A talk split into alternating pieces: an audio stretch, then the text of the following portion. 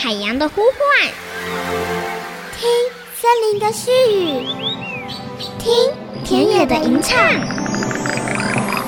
听见这座岛屿的声音，说出和岛屿对话的故事。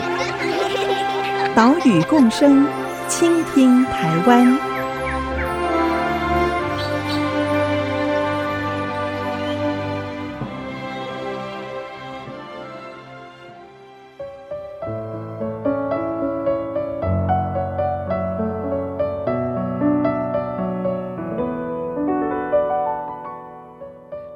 大家好，欢迎收听岛屿共生，倾听台湾，我是袁长杰。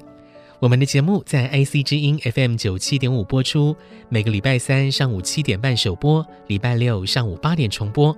我们也同步把音档上传到节目的官网，还有 Podcast。在上个礼拜，我们走访了垦丁的社顶自然公园，来观察迁徙性的猛禽赤腹鹰。这几天呢，哇，又有很多赤腹鹰过境台湾，累计到十月五号礼拜一，这个秋天过境台湾的赤腹鹰已经有二十五万八千三百多只，这个数字已经超过了去年的记录啊，所以可以确定，今年秋天过境台湾的赤腹鹰数目啊，再度创下新高。在今天的节目，我们要来观察的是台湾的留鸟猛禽。好，也就是住在台湾的哈，整年出现有繁殖记录的猛禽。今天要来观察的是黑鸢，也就是我们俗称的老鹰。黑鸢曾经广泛分布在台湾的平原还有浅山地区，像是在十九世纪，当时英国的外交官也是动物学家史温侯，他来到台湾啊，他就观察到了台湾很多的特殊物种，包含黑鸢。一八六三年，当时他还在担任英国驻台副领事，哦，还没有升任为领事。当时呢，他就记录到黑鸢遍及福尔摩沙的南北，哇，数量是非常多哦。到一九七三年，台湾第一次比较有系统的留鸟调查，黑鸢也是被归类在三颗星的普遍等级。但是到了一九八零年代之后，黑鸢各地的族群锐减。一九九二年，由沈振中老师进行的第一次猛禽调查，全台黑鸢最大量只有一百七十五只。究竟是什么原因造成黑鸢的数量大幅度的降低呢？在一九七零年代末期到一九八零年代，究竟发生了什么事情呢？今天我们就带大家走访屏东县的内埔乡。我们在黄昏的时候来观察老鹰，看着黑鸢飞翔，也跟着台湾猛禽研究会黑鸢小组召集人林慧珊老师来探索黑鸢面临的生存危机。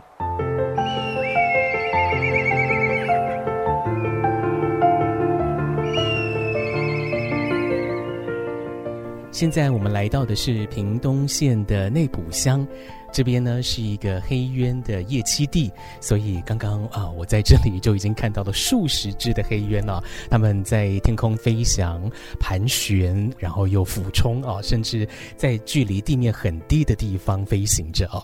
现在在我身边的呢是台湾猛禽研究会的黑鸢调查小组召集人林慧珊，慧珊老师好。主持人你好，各位听众朋友大家好，我是林慧珊。我想先请慧珊老师跟大家来说明一下哦，我们现在看到的这个黑鸢呢，他们在傍晚时分嘛，是逐渐要回到他们的家要睡觉了吗？嗯，最主要这个地方呢是一个呃老鹰它夜栖，也就是晚上睡觉的地方。那黑鸢它的特性呢，是它睡觉的时候他们会成群聚集，那这是在台湾其他的老鹰里面很少可以见到的。平常听到说老鹰哦，都好像是孤独的啊，但是黑鸢它特别不一样，就是。他呃蛮喜欢朋友的，那他们常常结群觅食，或是晚上的时候就会聚在一起睡觉，这样。这也是他们的习性啦。嗯，呃，其实台湾最容易观察到它的地方呢，就是基隆港，是很容易观察到它的地方。那但是基隆港的老鹰没有在基隆港睡觉。他们晚上睡觉的时候，其实是在新北市睡觉。哎、欸，就跟去逛基隆庙口的的游客哈，都是来自新北市一样哈，不会是基隆人，基隆人去逛的很少。那最主要就是他们的觅食区跟他们的夜栖地其实是有一段距离的。那他们夜栖地呢，需要有很多的树林。所以，呃，我们今天跟主持人一起来这边看老鹰。其实，嗯、呃，黑鸢它在这里飞行，它最主要就是晚上是睡在林子里头。基隆港那边的黑鸢主要是去那边吃饭，去那边觅食嘛。是是是是是，所以就是那里是它的餐厅。嗯，那他们吃些什么东西呢？呃，黑鸢这种鸟，它其实活的动物也会吃，死掉的小动物也会吃。那它跟其他的老鹰哦比较不一样，就是呃，大部分的老鹰都是全部几乎都是吃活的。啊，但是黑鸢呢，它是属于机会主义者，所以只要有什么大量的食物出现的时候，其他都会去吃。那呃，死掉的小动物或者是虚弱的小动物，它也是蛮喜欢的。那像在基隆港的话，就是会吃一些鱼市场排下来的腐肉啊，或者是呃鱼内脏这一些鱼杂。所以当有什么机会来临的时候，它会。通报他的朋友说，晚上睡觉的时候都是在交换讯息哦，说啊，今天在哪里看到有什么好吃的啊？那我明天可以一起去啊。然后所以他们呃，其实夜栖呢，主要是因为它是一个社会性比较强的老鹰，所以他们需要进行很多的沟通跟社会型的互动，所以他白天的时候有时候觅食是呃三三两两，但是呢晚上的时候睡觉的时候会聚集在一起。我看到的这个黑鸢哦，跟我们上一集节目在垦丁观察到的赤腹鹰比较起来，黑鸢的体型可是大多了哈、是，那黑鸢它是属于大型的猛禽哦。那像赤腹鹰的话，就是像跟鸽子差不多大。那黑鸢的话，它的明显的身形就是比赤腹鹰还要大上一点五倍。所以我们平常会说，哎，台湾的留鸟型的猛禽里头。好，那像是呃有大冠鹫啊，有凤头苍鹰啊，有黑鸢呐、啊，那黑鸢就是其中的算是中大型的猛禽了。是，它的体型外观还有什么样的特征呢？呃，它主要是全身是咖啡色的。那当它翅膀打开来的时候，在手腕部这边的地方有两块白斑。那它的尾巴呢，又有点像鱼的尾巴。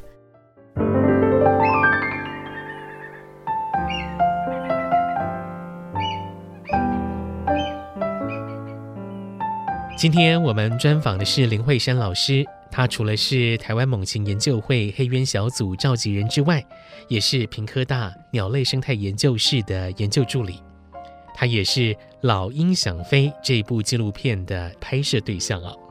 她传承老鹰先生沈振中老师记录台湾的黑鸢，她也是台湾年轻一辈的黑鸢达人。我们采访当天的观察时间是在下午四点多，傍晚时分。黑鸢啊，它们是一群一群，有的停在电塔上面，或者是停在电线杆上面；有的是在天空飞翔盘旋，飞一飞又停下来；有的时候还一边飞一边的鸣叫。它们晚上就会在这附近的树林里面栖息。目前根据调查，黑鸢的族群区域分成南北两块啊。北部的栖息地呢，是以新北市的万里贡寮翡翠水库这附近为主；南部的栖息地以屏东的内埔三地门，还有嘉义的曾文水库为主。好，主要是住在这一些浅山的溪谷或者是山谷旁的树林。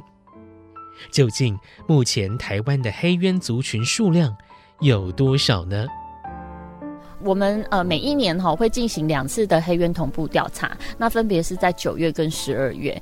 那黑渊同步调查的意思呢，就是呃当黄昏时分到的时候，我们的调查员就会在同一天到山的对面去看呃老鹰他们睡觉的地方，到底有多少只老鹰在那里睡觉。那这就是一个夜栖地的调查方式。我们会透过在夜栖地去点算老鹰的数量，来知道说，诶，它的族群状况目前是如何。呃，那像我是从二零一三年开始接手这个黑渊的黄昏聚集调查的，那现在的调查点跟当时的调查点几乎是一模一样的，除非我们有发现说，哎，在哪里哪里新增了一个夜栖的族群，才会呃另外再把它加上。当时我做第一年的调查的时候是在二零一三年哈，当时的黑鸢的族群数量是两百七十多只。那现在呢，就是在二零一九年，我们的同步调查的数量是七百零九只。所以它其实是有一些稳定的在增加中，蛮缓慢的啦。但是也是成长两倍哎。哎，对对对，那我的老师哦，就是嗯带我做这个黑渊黄昏聚集调查的老师叫做沈正中。那沈志忠沈大哥。他当时在做调查的时候，他第一年在做一九九零年代，他在做调查的时候，他就发现说：“哇，全台湾的黑鸢只剩下一百七十五只了。”那我们现在其实都是在相同的地点在做这些调查，那的确是现在比起以前的状况来说是好上一些。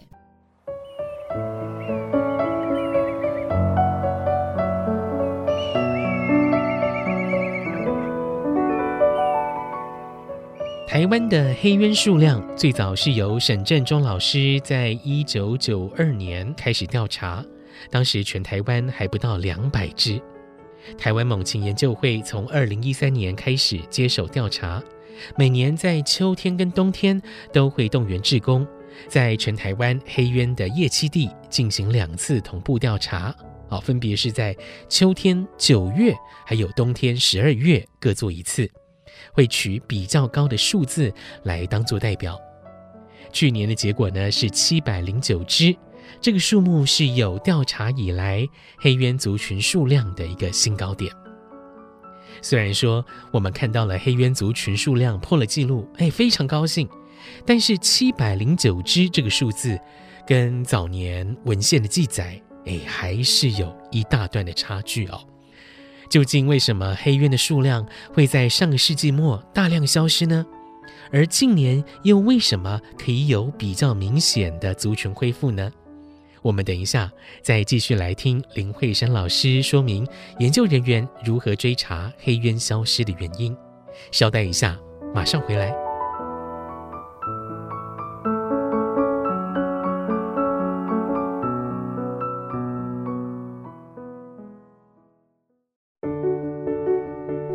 们现在去访问一些阿伯，哈，就是年纪很大在务农的阿伯，呃，例如在屏东好了，我们可能问到七八十岁的阿伯，他会很明确的讲出他的小时候老鹰很多，那他可以讲出他的特征是他们会聚集，是成群在出现的，呃，那我们就可以很明显知道说，哦，他在讲的是黑鸢，没错。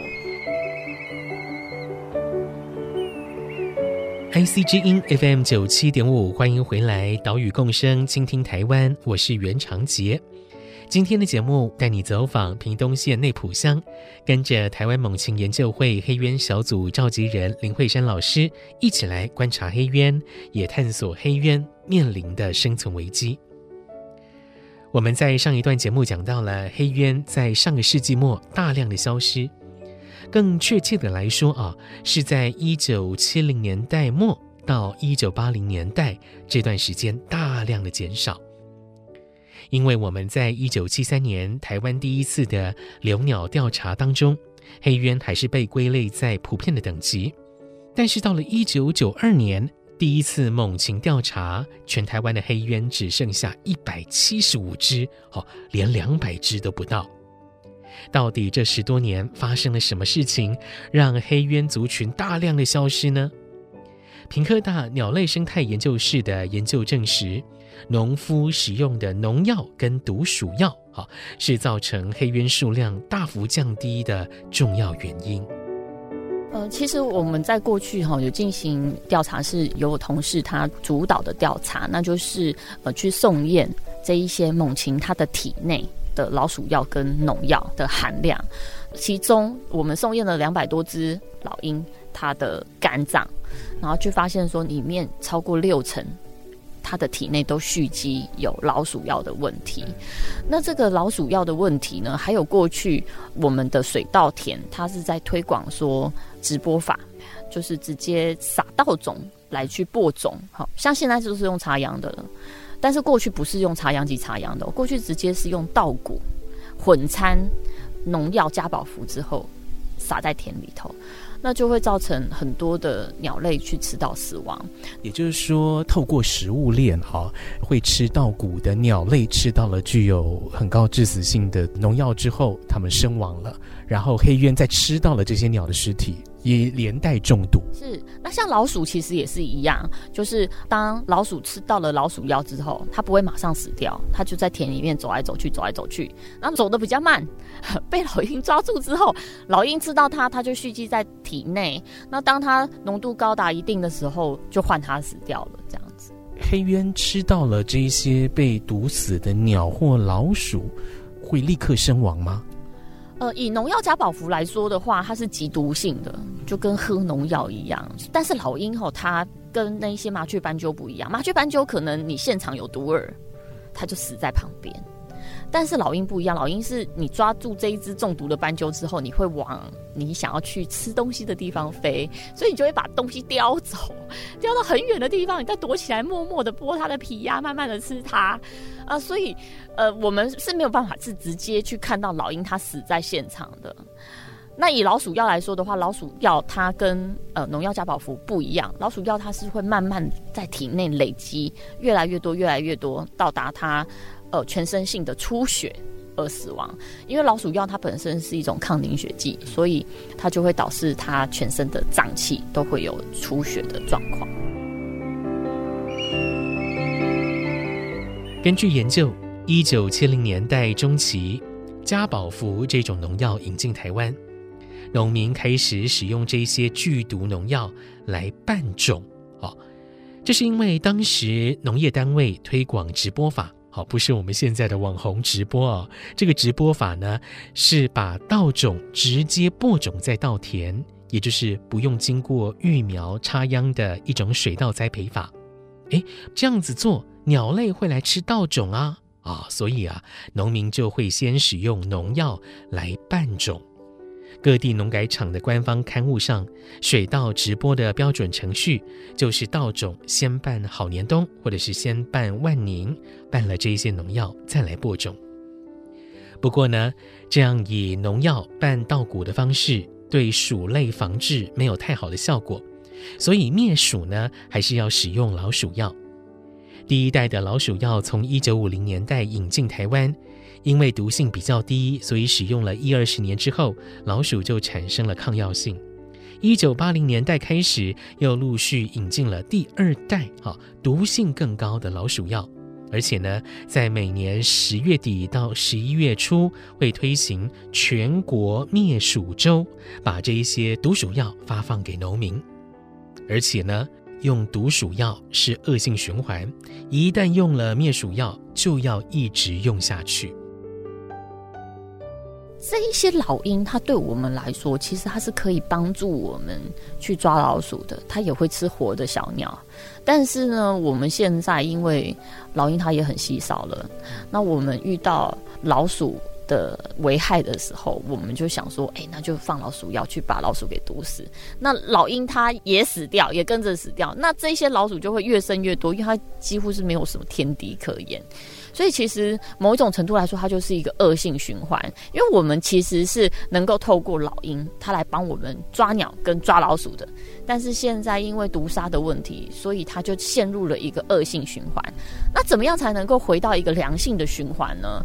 其实呃，例如我们实验室目前正在推行的老鹰栖架来说好了，我们架了一根栖架在那里，老鹰它停在上头，它帮农民巡守它的田区，吃掉很多的老鼠。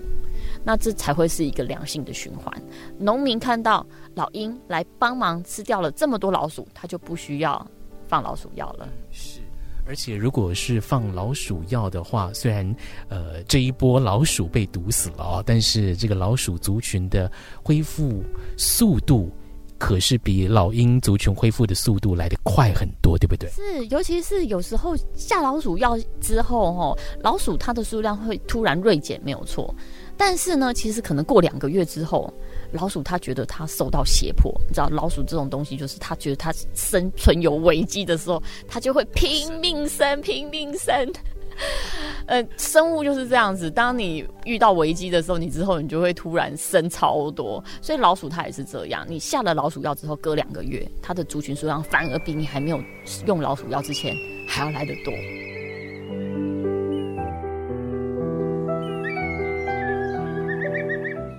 面对人类造成的问题，改变是永远不嫌晚。透过屏科大鸟类生态研究室的研究，还有纪录片《老鹰想飞》，哎，我们知道了农药跟老鼠药对于黑鸢族群的危害。我们知道人类的行为活动跟环境跟生态的好坏之间是有着极度密切的关联性。也因此，在民间还有政府单位的通力合作之下，近年的黑鸢数量逐渐成长。在二零一五年的时候，我们有推动一部生态纪录片，叫做《老鹰想飞》。那这部生态纪录片它其实是蛮重要的哦，当时是有蛮多企业一起支持，来让这一部纪录片它可以从校园的巡回一直到院线的上映，那让很多人看到这个老鹰生存的危机的消息。那当时我们是透过这一部纪录片，是在讲述两件事情。第一件事情就是黑鸢它遭受到嗯农药的威胁。另外一件事情就是黑鸢它遭受到老鼠药的威胁，那我们是透过这一部纪录片，呃，去传达出这一个概念跟想法之后，后续其实有很多呃不一样的行动，呃，例如。全联福利中心的老鹰红豆，你看到这个红豆，你你扫描那个 QR code，你就可以读取到老鹰发生了什么样子农药中毒的危机。呃，现在的老鹰红豆怎么样操作，变成一个友善老鹰的农法？呃，还有一些行动是，呃，像我们实验室就是屏科大鸟类生态研究室有在进行呃黑鸢的卫星的追踪，那这是跟台湾猛禽研究会一起合作的。那其实很多的行动是需要公部门一起帮忙的。呃，我以防检局来说好了，防检局是我们的农药的管理的单位。那当他看到老鹰想飞的纪录片之后，他们就会去思考说：哎，那农地的老鼠药造成非目标性鸟类死亡的可能性，那有没有办法去降低？那或者是呃农粮署。他看到老鹰生态的危机，他发现说：“哎，种植红豆，我们披露说，哎，种植红豆的初期可能会有鸟类毒杀的问题。好，那他们农粮署透过农法的改变跟农耕机的补助，可以让整个农法朝向红豆的机械播种，让它从根源上面去改变掉毒鸟的这一个问题。”那或者是像林务局，呃，它就是指引我们做很多不同的研究的调查跟推广。那我们透过这一些卫星追踪的调查，或者是透过族群数量的调查，我们可以很明显的去知道说，哎，未来我可以怎么做，可以去保护到这些老鹰。举个例子好了，现在我们在老鹰的野栖地，如果我告诉你说，这里即将变成光电板，全部要改种电，把树林全部砍掉。那如果你没有这一个资料的话，你是没有办法去告诉呃所有的人说，这里其实有一群很漂亮的老鹰住在这里，千万不可以呀！在研究证实农药毒鼠药造成黑鸢消失之后，农药的主管机关防检局就公告，加宝福水旋剂从二零一七年开始全面禁用。全国农地灭鼠周也在二零一五年停办，改由各县市政府自行评估。台湾的行动虽然说比较晚，但永远不嫌太迟。今年黑鸢数量调查，秋天九月份的调查已经进行完毕了。等到冬天十二月的调查结束，我们就可以知道今年的黑鸢族群数量究竟有多少。希望呢，可以再创新高点。也希望我们在内浦乡观察到的黑渊景象，可以在台湾更多的地方出现。等一下为大家进行的是岛屿行动家单元，岛屿共生，倾听台湾。我是袁长杰，我们下个礼拜再见喽，拜拜。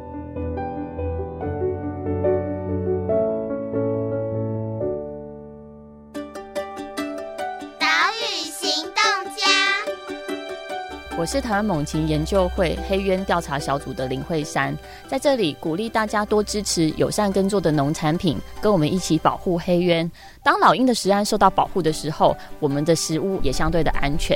那在这里呢，希望大家多多支持友善生态的农产品，不使用农药、老鼠药，也维护我们的土地健康。